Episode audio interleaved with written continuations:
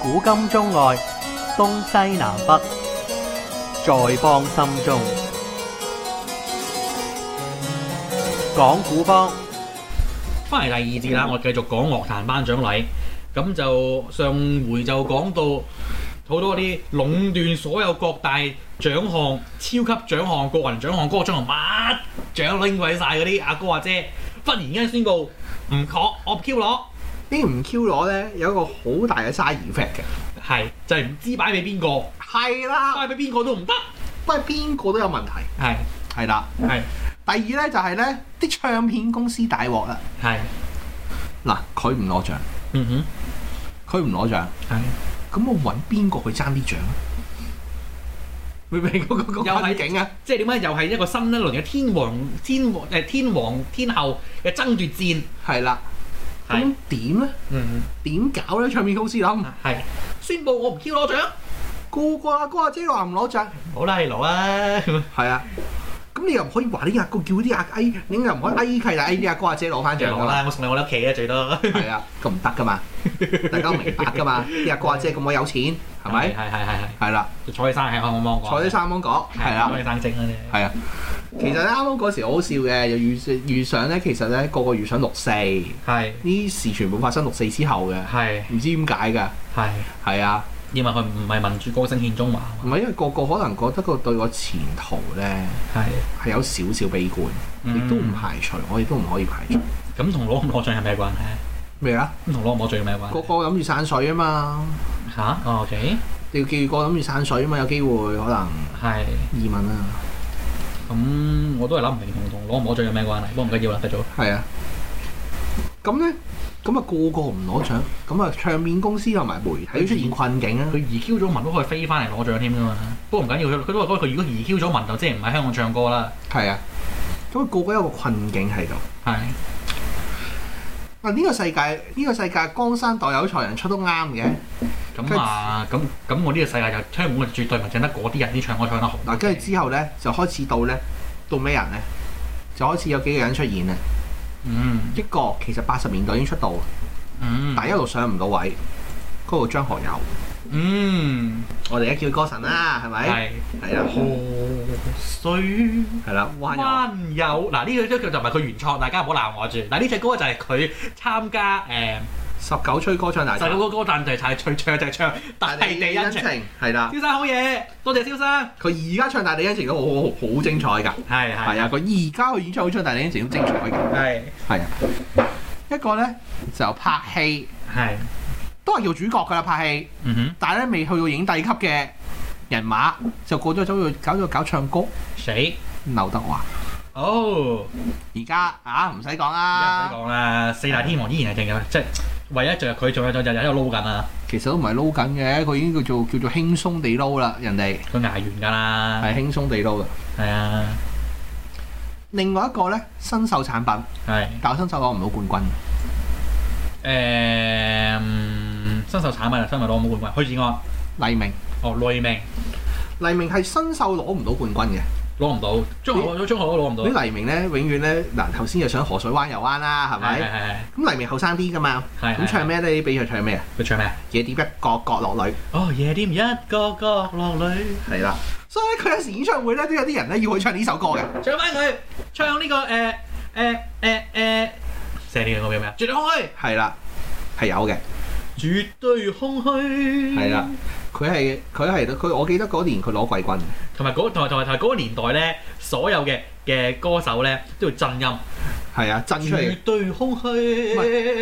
佢嗰時咧，早嗰十零年嘅新秀咧係有冠亞季軍嘅，之後開始就冇冠亞季軍啦。淨係得金獎，鄭金獎啊嘛，佢係銅獎嚟噶嘛。係係啊，跟住有一個一個 dancer 係，撈唔掂嘅 dancer 喺香港，但就去咗台灣拍咗個機車廣告嗰、個係啦，着夫城嗱，最近就邊度國貨城啦，係啊啦，因為佢跟住最後佢揾翻紅翻啲翻國貨。跟住再紅翻翻嚟，啊，不過咁我要我覺得以阿郭天王嘅嘅 taste，即係以天王級數 taste 嚟講，我覺得佢 taste 比較差少少。咁啊，睇下你點講 taste 差 taste 好咯，咁兩個都係靚女嚟嘅，我喺防台又冇得而家呢件都係國貨城係啦，咁我可能中意大女仔咧，係咪先？咁啊咁，所以咪你個郭課程咯，冇問題嘅。咁啊，咁咁啊，阿阿阿阿阿同埋同埋阿郭天，同埋阿郭天王去買誒、呃投資物業都係有一手嘅。係啊，係咁，不過我繼續啊，呢個唔關事。即係咧就出現咗呢四個人係，OK，係呢四個人各有特點，係，一個歌藝唔使講，唔係我哋都唔係去歌神咧，張學友啊，係啦，一個因為 dancer 出身啊嘛，係就跳舞好得，係啦，就舞台感非常強嘅人，嗯係啦。嗯嗯呢個事實，我哋到今日我都覺得係嘅。對你愛愛愛不完，呢啲唔係啦，佢嗰啲真係跳得勁，嗰啲真係好犀利嘅，我願好嚟意朝朝晚晚揸真係揸你個餐。真係六個，真係六九腹肌嘅啫。係， OK，跟住一個誰輕輕叫喚我？一個係根本一個情人出現嘅，喺喺喺好多嘅少女心目中。再啊，就係黎天明、黎黎黎天王、係啊，黎小明天王啊黎天王，係啦，阿阿黎博好中意佢嘅喎，阿阿阿阿 à, Toby，我曾經何時都幾中意佢，原來係咁。因我知我知知知我細姑姐先勁中意嘅細姑姐，我曾經何時我幾中意佢，真係講真嘅，呢、個好好好實際。因為因為點解話咧？因為我好中意睇佢廣告，佢啲廣告真係冇得頂。係 我最記得佢，唔係佢佢佢做咩咧？嗰陣時係徐子珊啱啱出道嗰陣，佢喺度拍咗個廣告啊嘛，係嗰時係咪城市電訊咯？ 誒唔係和記啊嘛，啊和記，sorry，和記啊嘛，我記我記，誒跟住有咩咧？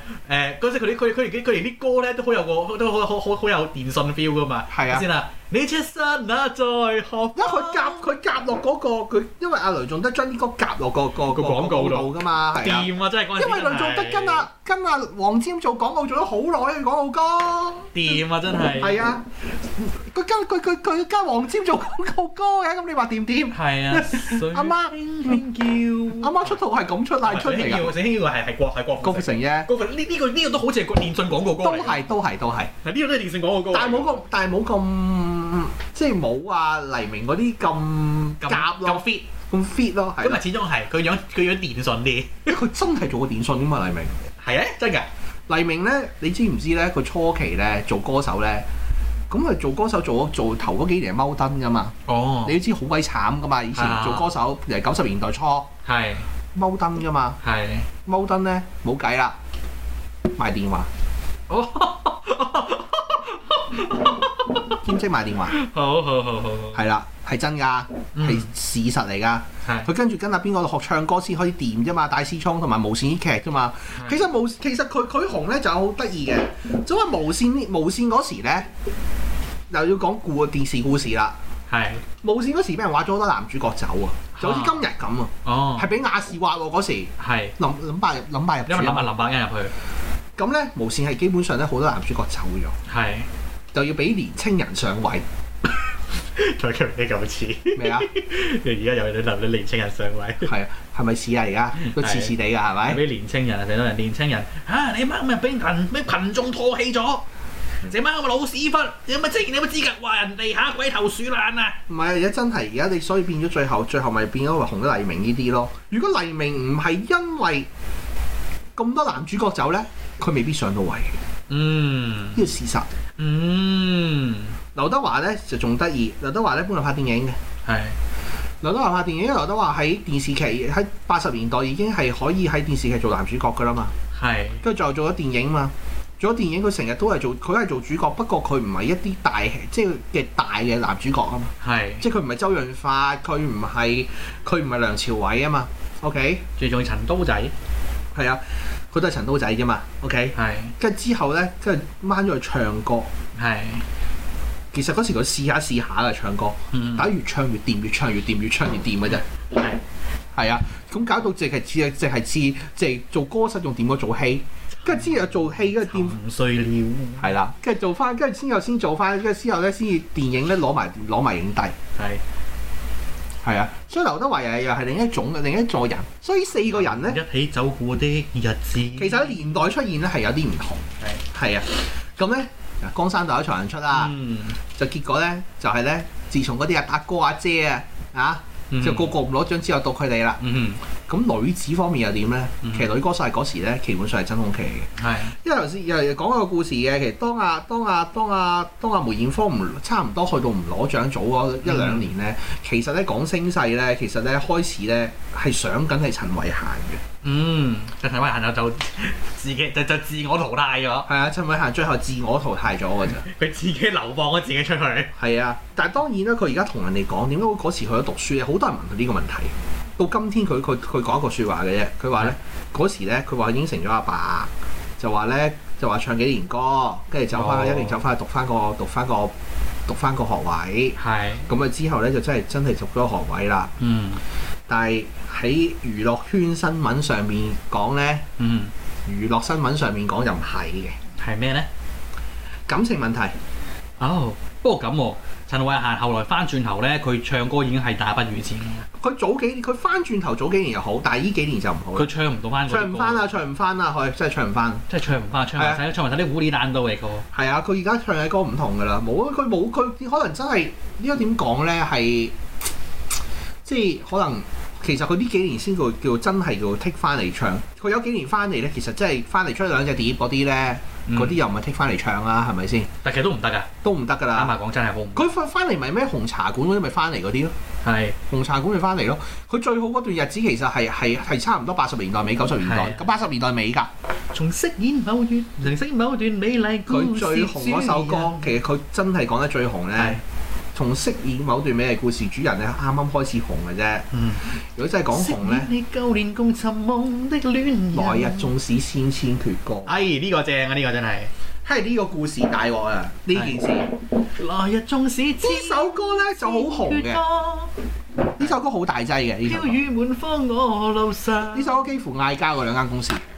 因為有兩個姐姐唱，係啊，另外嗰個阿姐阿妹唱啊嘛，阿妹唱《夕陽之歌》啊嘛，誒咁同一個曲譜嚟噶嘛，跳咪就同一首歌嚟噶嘛，一首歌嚟㗎嘛，係啊改個歌，不過老老實實喎。嗯。陳柏唱得好聽啲咯，咁係，我都係，我都承認啊。不過最後咧，因為咧你之前咧，因為啲要俾啲阿相啲阿姐咧，係咁咧搞到咧兩間唱片公司咧，幾乎上因為呢首歌咧，呢首歌再攞啲攞歌曲獎攞到最高榮譽噶嘛， 係。扎晒馬嘅，你小心啲，你掟嘢咧係收到晒㗎。扎唔好晒，唔好咁嬲住。唔係真係扎晒馬喎，兩間兩大唱片公司真係事實嚟嘅喎，係扎晒馬嘅喎，係，係啊，即我係啱啱俾人點錯相你都，我我我都冇過你咁嬲。係啊，佢炸晒馬啊嘛，咁炸晒馬咧係咧最後咧有啲公某啲某個某個機構啊，係，我就知道嗰啲電子傳媒機構咧個個識士零人，嗯，兩隻歌，兩個都青，我兩個都俾 獎，兩個都俾獎。 冇啦冇啦冇啦，誒整好哎兩個，誒兩個兩個，係啦，誒唔使爭啦，哎呀買多隻咪得咯，誒反正獎印出嚟嘅啫 嘛，哎係啊係啊，就咁樣咧就識士零有人，塑膠啤出嚟嘅啫嘛，所謂啫係咪先？因為嗰時咧最大鑊咧，因為阿阿阿阿妹咧，阿妹華星噶嘛，係阿媽阿媽妹唔係唔係唔係阿妹係諗諗先，阿妹華星嘅阿妹，係喂你咁嘈啊嘛， ，polygram，Beyond 係啊。都係 polygram。阿邊個阿陳慧嫻幫你咁噶嘛？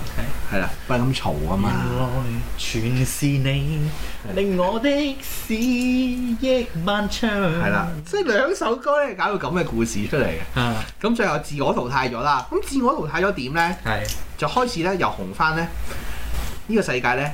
頭先咧就江山代有才人出啦，係但女歌手嘅世界好奇怪嘅，會翻兜嘅。唔係翻兜，係排隊。哦，輪到邊個啊？而家因為咧嗰時咧成個樂壇呢喺我印象中，陳慧嫻之後到周慧敏嗰代嗰代噶啦嘛。嗱係啦，咁咧其實喺嗰時嘅樂壇咧，我哋叫有一個嘢講嘅，叫重男輕女。嗯，男歌手好出位，因為四大天王實在出位。係冇錯。係啦，女歌手咧就最後最後咧咧得到嗰啲人嘅啫。剩翻兩個人，係你眼望我眼，係。一個叫葉倩文，哦，係殺 Sally。係啦，一個林憶蓮，嗯，林憶蓮係正嘅，係啊咁，兩個正嘢係咪？唔係 正咁唔嘢係啊，咁咪同期仲有啲咩關淑怡啊、湯寶，喂關關淑怡點咧？唔係爭獎嗰啲人咯， O K，唔係呢個世界好得意㗎，佢八十年、八九十年代喺樂壇喺喺樂壇叫做輝煌時期咧，係係好多好嘅女歌手或者好多好嘅男歌手，關淑怡唔差喎。但係爭獎嘅人咧 O K，明白唔係嗰啲人嚟，明白，你即係明唔明啊？即係原來爭獎係另一個遊戲嚟嘅，佢唔係爭咗你個遊戲啊，你係冇你可能冇得玩嘅。唔係係唔係佢唔係爭咗另一個遊戲啊，你可能你搞錯咗，去到真係嗰啲獎嘅人就係嗰啲獎嘅人嘅，要咁複雜嘅咩？即係係大啊家都係做唱歌啫嘛。係啊，係嗰啲人就係嗰啲人嘅。嗯，我最記得有一年某個樂壇頒獎禮係頒女歌手獎。係你最後係點咧？最後咧係咧係咧點樣宣佈？你知唔知？點樣宣佈啊？跑馬吓？哦，叮當碼頭，使唔使揾董彪嚟講馬先？咁唔使點樣咧？點啊嗰一場賽事，嚇？嗰場賽事邊年啊？有一年，我總唔記邊年，九十年代嘅。係，其實得男歌手獎我都講過，有一年好古怪嘅嗯哼，跑馬點跑咧？即係叮叮叮叮叮叮叮叮叮叮叮叮叮叮就播一場馬嗰場馬美港賽事嚟嘅，我睇就知㗎啦。我哋我哋我哋我哋都即係知㗎嘛。係咁咧嗰場馬咧就前就兩隻馬鬥最後嘅，係，咁咧開始差唔多去到最後一百米個終點嘅時候就定格。嗯，要靠影快相，係啦，跟住咧就咪跟住唔係，跟住定咗價，跟住咧，然之後咧，其實一出閘咧已經指住邊兩隻馬係邊兩個人㗎啦，其實係得兩個人爭嘅啫嗰時，就頭先我哋睇就啱到嗰講嗰兩兩個個人，啦，係啦就係阿葉倩文同埋呢一個嘅阿阿阿林憶蓮啊，係啦，咁咧嗰場馬咁嘅，嗯，咁咧林依蓮嗰只馬一路放頭，放到最尾，係跟住後邊嗰只就後邊嗰只馬咧就喺揈揈聲咁衝上嚟，係係係係，跟住去到就係頭最後一百米定格，嗯。跟住啲主持喺度噏啦，喺度吹水啦，話邊個睇邊個都得，哇！你邊個後勁凌厲喎，乜柒柒柒啊咁啊！係啊蛋啦嗰時我記得係阿蛋做主做主持，跟住最後咧宣佈咧，跟住最後宣佈咧係播埋個結果俾你睇，就係葉仕文贏。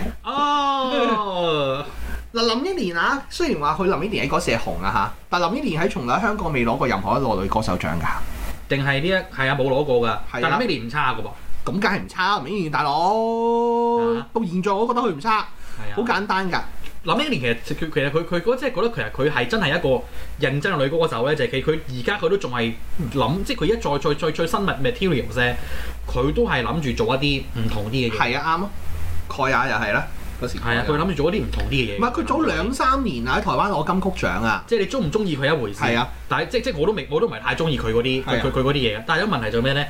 佢嘗試做啲新嘅嘢喎。係啊。佢唔係嗰啲咩左輪右理嗰啲咧嗯，不停食老本咧，就好有好好似好 Q 有江湖地位咁樣樣啊嘛。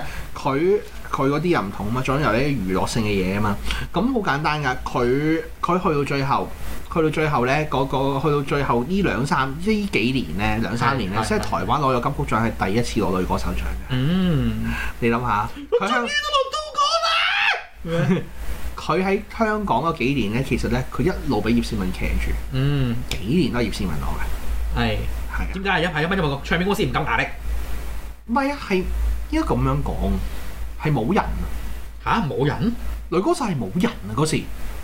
佢咪人咯。唔唔係係你當我唔係人啊？好多我哋叫做好簡單，好多女歌手係出咗嚟，好似頭先你講周慧敏，係啊，你因為共你共你認唔認為周慧敏可以攞女歌手獎到今日？你不要自作多情去做嗯夢。你認唔認即係咁解啫嘛？你認唔認為關淑怡嗰時可以女歌攞女歌手獎嗰場《難得有情人》嗰陣時，點可以唔去？點解唔去攞？歌仲要唱得好好喎。咪咯？即係嗰個時代係唔會啊！嗰時代永遠個唱係唱咩咧？瀟灑就一回。係。林憶蓮都唔係好多歌啊，都好多歌叫好紅啊。反而真係可以，因為只有葉倩文可以，佢啲歌可以同四大天王爭一日之長短啊嘛。啊！個、問題喺依度啊嘛。我黃興平啊，我做細個仔嘅時候，我覺得黃興平好靚㗎。係啊，但我知，但佢又唔係嗰類可以攞到獎嘅女歌手。我是誰變為啊我是誰係因為之後你啲人喺度講呢首歌啫嘛。其實喺我哋喺嗰個時代，呢首歌係一首普通嘅歌嚟啫嘛係。係係係係係一首係係，唔係其實講真一句，黃興平咧講真，其實我睇佢識嘅歌係寫盡快將一生。係，我哋記得記得記得記得，我記得明白，我我知我明白。因為我係細路仔嚟嘅啫。 即係你要明白啊！即係去到又係咧，去到又係嗰個問題，去到攞獎個問題，係又去到攞獎個問題，係你真係數來數去係真係唔到嘅，係係真係應該要市民繼續攞落去唔嘅。係我嗱，我呢即係我呢，唔係呢邏輯我真係完全唔明啊！不過唔緊要，你繼續繼唔續係啦。呢個你要你唔可以喺現在睇翻以前啊，係用嗰、個你要立身喺嗰個時代睇啊，你用嗰個年代嘅邏輯去睇係嗰成件事，要用嗰個年嗰個年代邏輯睇成件事啊，係啊，即係我就唔即係當然我係唔明啦，完全係啊，唔係啊，即係你我都知關淑怡好歌，但關淑怡佢嗰種唱歌佢嗰啲歌咧喺嗰時嚟講咧係另類嘅嘢嚟嘅，係，所以另類嘅嘢咧，你就咁就唔該你唔諗住攞獎啦，係啦，因為你攞獎唔係唔係頒俾另類啊嘛，係香港頒俾樂主流壇係好現實嘅呢樣嘢，係香港我都明白，香港嘅頒獎係好現實嘅呢件事，即係佢又唔好似格林尼咁間唔少會頒俾啲好另類嘅人，係啦，佢唔會嘅。係啊， OK，因為佢哋唔想，佢哋唔會 bear 俾嗯公眾鬧呢樣嘢啊嘛。係，我你呢個廢人啊，你都鬼鬼嘢啊係啦，同埋同埋嗰時樂壇旺啊嘛，嘛，係個個有 fans。係你頒俾 A 君就 B 君鬧到你暈㗎啦，你頒俾係最少鬧你嘅人啊嘛。嗯你明唔明啊？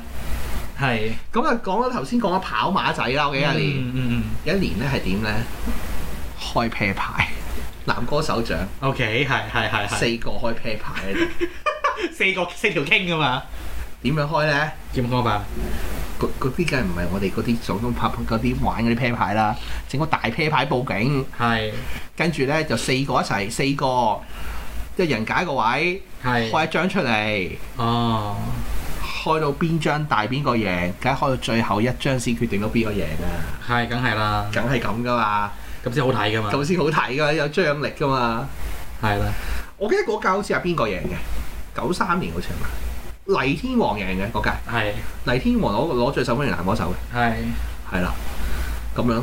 嗯哼嗯哼。係啊，所以九十年代你可以話係一個壟斷嘅年代，但係一個非常之好玩嘅年代。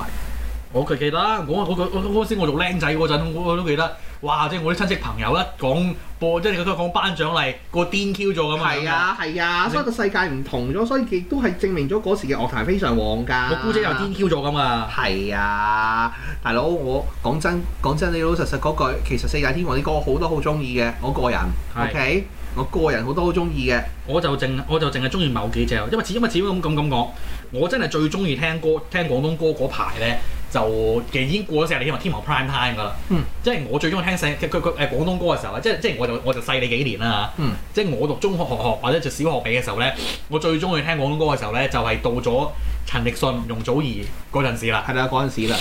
其實咧，你而家講緊個年代咧甚，至連甚至連甚至連鄭秀文都已經有少少過咗 prime time 啦。其實咧去到九十陳年慧代，琳林嗰陣咯，陳慧琳咯。其實到九十年代，即係佢哋橫跨其實紅咗差唔多十年啦。春初醒，嗰個啱最後咧，其實好得意嘅，四大天王點解瓦解咧？？係因為一件事嘅啫，點解咧？因為九七，唔係 有人第鄧一小個平死，咗。有人第一個嗌唔攞獎，哦哦，點樣樣咧？第一個嗌唔攞獎你係邊個？誒黎明，啊係啦，係呢個呢呢個呢個呢個呢個呢個我記得， 呢個喺我有記憶嘅年代出發發生啊！呢個已經係其實黎明嘅做法係非常聰明嘅，點解咧？因為與其等人哋唔 Q 頒獎俾我，係啦不如我自己放棄咗。係啦，你估我飛？你估你飛我啊？我飛你咋？係啊，啱。所以黎明係聰明嘅，係，跟住後後來最尾咧，嗱第一個做嘅係天才，第二個跟住就係庸才，第三個跟住咧全部蠢 Q 才。跟住你其他人咧，因為咧，因為其實咧係佢哋其實佢哋喺個繼續繼續賴住攞個獎嘅話咧，嚇，亦都講真，第一佢有兩個結局，係下邊啲人上唔到嚟；係，第又阻住人哋上位，二第二成。班老屎忽。係啦，第二咧就係、呢，咧，去到有一日，如果佢哋冇獎點咧？嗯，但係咧，其他嗰三位咧又係劉德華繼續攞。劉德華劉德華嘅攞獎咧，劉德華攞獎咧，佢佢點解佢唔佢佢唔放棄攞獎？你點解？點解咧？即係其實佢係冇 Q 所謂嗰啲人咧。佢冇 Q 所謂，誒，你唔關面，我有 Q 得佢啦咁樣。但係劉德華咧，佢因為佢背負一個記錄喺身，佢想永遠刷。不過而家係做係做咗㗎啦。咩啊？健力士記錄大全裏邊喺樂壇攞獎攞得最多嘅歌手，哦，I Oh, 到 see，現在都係劉德華。明白，就因 為佢硬係唔放棄攞獎。係啦，到現在都係劉德華，佢攞佢佢攞咗老人牌未啊？未攞喎。啊，佢攞咗老人牌未啊？好似未攞，未攞啊！四大天王冇嘢，係除咗張學友攞老人牌之外，冇啦。嗯，因為老因因為因為老人牌嘅意思係咩咧？基本上你有咧退休㗎啦。因為張學一個另一個張學友，張學友做咗個好得意嘅方法，嗯嗯佢咧就做咗咧，做咗當年咧阿施明德講嘅三不政策：係，不抗拒、嗯哼嗯不主動、哼，不負責。係係佢真係做足喎。明白， OK，佢係對頒獎禮嘅態度係咁。Ừ. 唉、你嗯，叫我嚟啊，我睇下有冇心情嚟咯。你係，俾獎我啊，唉、多謝。啊你唔俾我啊，我唔會去爭。嗯哼張學友做咗依個政策，嗯哼嗯咁老實講，你而家都唔使用用獎去證明張學友好唔好歌啦嘛。哼，冇需要啦，你頒你即係如果你頒個最受歡迎歌手獎俾佢咧，即係同侮辱佢冇分冇分分別嘅，真係，跟住去到郭富城，郭富城咧，郭富城咧就攞過嘅。國科食，郭富城去到某一個位咧，其實咧，當當阿黎明散，當黎明話唔攞，係當劉德華，當係其最後係爭咗係劉德華同埋郭富城嘅啫。去嗯到九十年代尾，係，咁最後郭富城再攞咗兩次之後，佢可能覺得已經滿足，同埋佢開始佢嘅工作上面都去咗電影嗰邊，嗯就變咗嚟講就慢晒落嚟。係所以佢之後最後攞影帝攞成，嗯哼，就變咗樂壇佢都攞唔到獎。係，係啊，跟住之後咧就開始二千年咧就叫我哋所謂叫叫做叫做誒、呃、廣東歌夕陽嘅餘暉嘅。係，其實廣東歌之所以彎咧，其實咧係其實咧佢最後一代紅嘅係二千年嗰扎歌手。嚇，嗰扎歌手點解會紅咧？仍然都係嗰句新秀，係，最後嗰陣新秀嘅人紅埋，就係陳奕迅嗰嗰陣啦，楊千嬅嗰陣楊千仲同一同一同一屆嘅，係啊，楊千嬅嗰陣係啊，同一同係陳啊，奕迅同一屆嘅，同一屆係咯，嗰陣人同學嚟嘅，係啦，同埋有一紮喺喺四大天王企咗上去之後九咧，五年啊嘛。紅到嗰扎哦，OK，就係到李克勤嗰啲，李克勤、李克勤，許志安佢應該係，佢應該嗰啲嚟紅，係嗰啲咧嗰時咧廣東歌仲可以維持嘅。係。係啦，同埋開始有啲新嘅嘢，有有人咧就開嗰始嗰嗰嗰嗰嗰嗰陣時咧，阿阿阿郭天王仲間唔時會整啲歌㗎，即係佢佢佢，不過即係佢當然佢已經淡出咗啦。係啊，因最為佢去咗電影啊嘛，佢想攞影帝啦嘛嗰時佢。仲要佢佢佢我我哋咧佢啪啦啪啦嗰啲陣時係咧啊，係啊，跟住仲有邊個？無啦啦啪下啪住，跟住冇端端又又又佢上海話㗎同埋嘛，阿陳陳慧琳，係陳慧琳啦，即係陳慧琳，陳慧琳唔係正係天王嗰年代㗎嘛，唔係我講係去到二千年啦，佢係佢陳佢佢奕迅嗰年啊佢佢同陳奕迅同代㗎同嘛。埋咧誒有一個誒喺平凡成為藍天的同埋有一個啱啱四大天王嘅尾段，去到二千年嘅初段係紅嘅人，嗯王菲，係王菲，不過王菲就係王菲就好得意嘅，咯，王菲呢個好得意嘅嘅嘅王菲一個歌好手得意嘅歌手嚟嘅，王菲係一個唔恨獎嘅歌手嚟。但老老實實喎，如果你真係如果你覺得關淑怡另類咧，王菲咪仲另類？但王菲嗰時因為又係無人啊嘛，喂，你諗下去王，到一個位不置過又咁係嗱，我想講一樣咁樣。啊喺香港即係近代嘅樂壇嚟講咧，如果真係真真係可以唱到，我覺得係有一啲藝術嘅價值咧，去王菲個，唔係王菲。係啊即係仲有好簡單，我成日講，仲有譬如話誒喺葉倩文攞完之後咧，嗰一陣攞完之後咧，其實咧就到阿王菲同埋阿彭玲，係係彭玲啦，彭玲嘅自佢彭玲嘅自我淘汰啦，又因係為佢嫁咗俾人林海峰， 係搞俾林海峰嘅自我淘汰啦，又先個 K.O.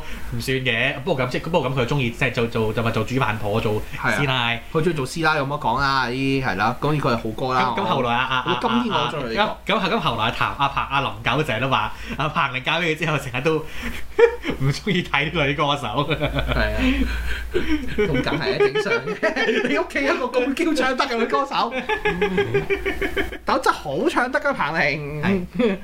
咁咁跟住之後咧，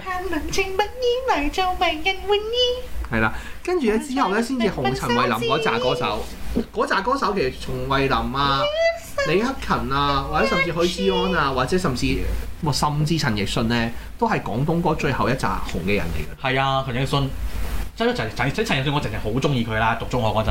係啊。陳奕迅所有點我買齊晒㗎，同埋我真係佢隻隻歌識唱就係呢份陳奕迅而家嘅歌，佢就算喺華人樂壇都係一個非常重要嘅地位。冇錯啊，不過不過咁，不過不過咁，其實我就畢咗業之後咧，中學畢業之後啊，陳奕迅歌我真係睇懂啊晒已經， 我已經我接拍嗰啲咩即係陀飛輪啊，陀飛輪係舊歌嚟㗎啦，已經陀飛輪啦，係啊。陀飛輪已經係舊歌嚟嘅係真係。跟住咧，然之後咧呢扎人紅埋咧，容祖兒啦，係容祖兒，不容過祖兒容紅到今時今日啦。不過容祖兒容容祖兒算唔算其實佢都唔係好點唱歌啦而家。而家佢除咗佢佢佢除佢除咗接百老匯廣告會唱一兩隻歌之外，係啊，但係佢有一輪係真係好紅，因為咧好紅極紅。你諗下。佢佢唱誒，呃佢嗰陣時咪到中中嘅時候，嗰啲嗰啲人人都識唱我唱嗰隻逃避你，愛是遙又遠得很咁紅逃避樣。你咯，又係嗰首歌叫逃避你咯，整逃整都係。避你好紅啊！呢只歌啊紅到癲啊！真係。唔係啊，佢個佢嗰輪咧就紅咧。仲有咩咧？Twins，誒 Prince 嗰啲另類，我好 Q 多獎啊！咩叫另類啊？我真真係係另類喎。好 Q 主流嘅人哋。我知係主流，但係 Twins 係另類嘅喎，另類嘅紅嚟嘅喎。不過咁，佢嗰只咧，佢就唔本身嗰句，其實佢就係一個，即係點講咧？佢呢件綜合性嘅娛樂 product，係啊，綜合性嘅娛樂 product 佢就唔係好似誒陳奕迅同撞咗而咁咩咧，真係靠唱歌誒、呃唱出嚟嘅。但係容祖兒有得意嘅，容祖兒咧其實咧係因為咧其實出現咗一個情形嘅，就係、咧其實咧亦都證明咗一樣嘢咧，佢可以紅咁耐咧，其實證明咗真係香港樂壇冇人啊。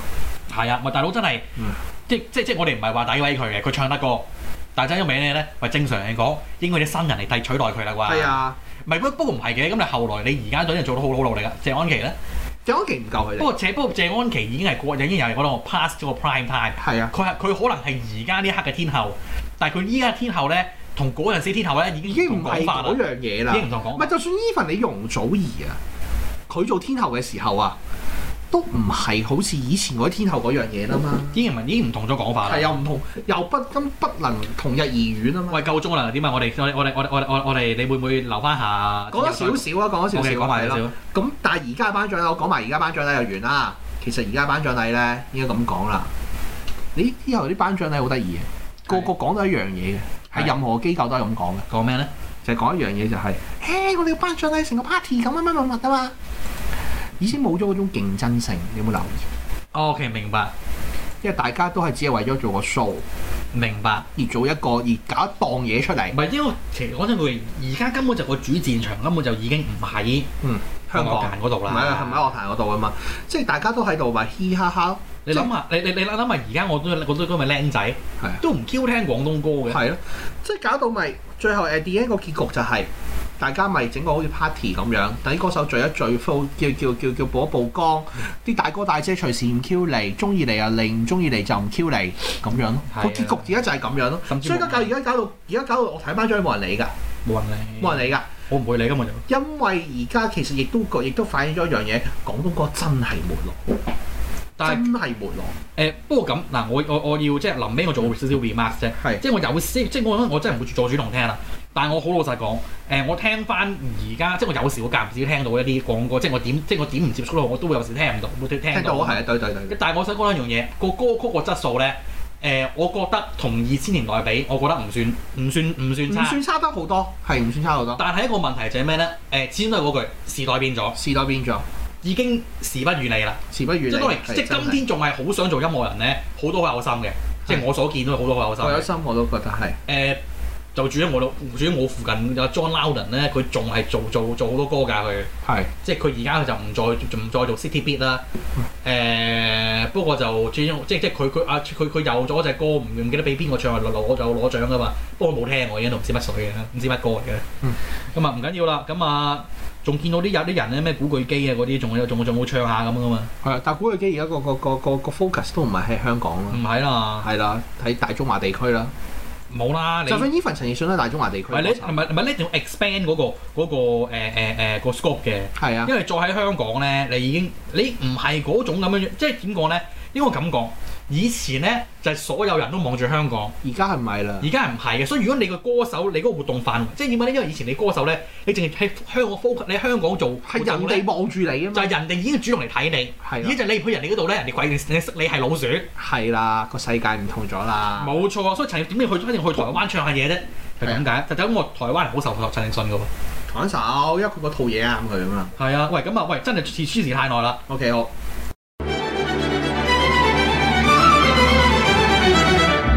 環球思維，香港本位，中港台。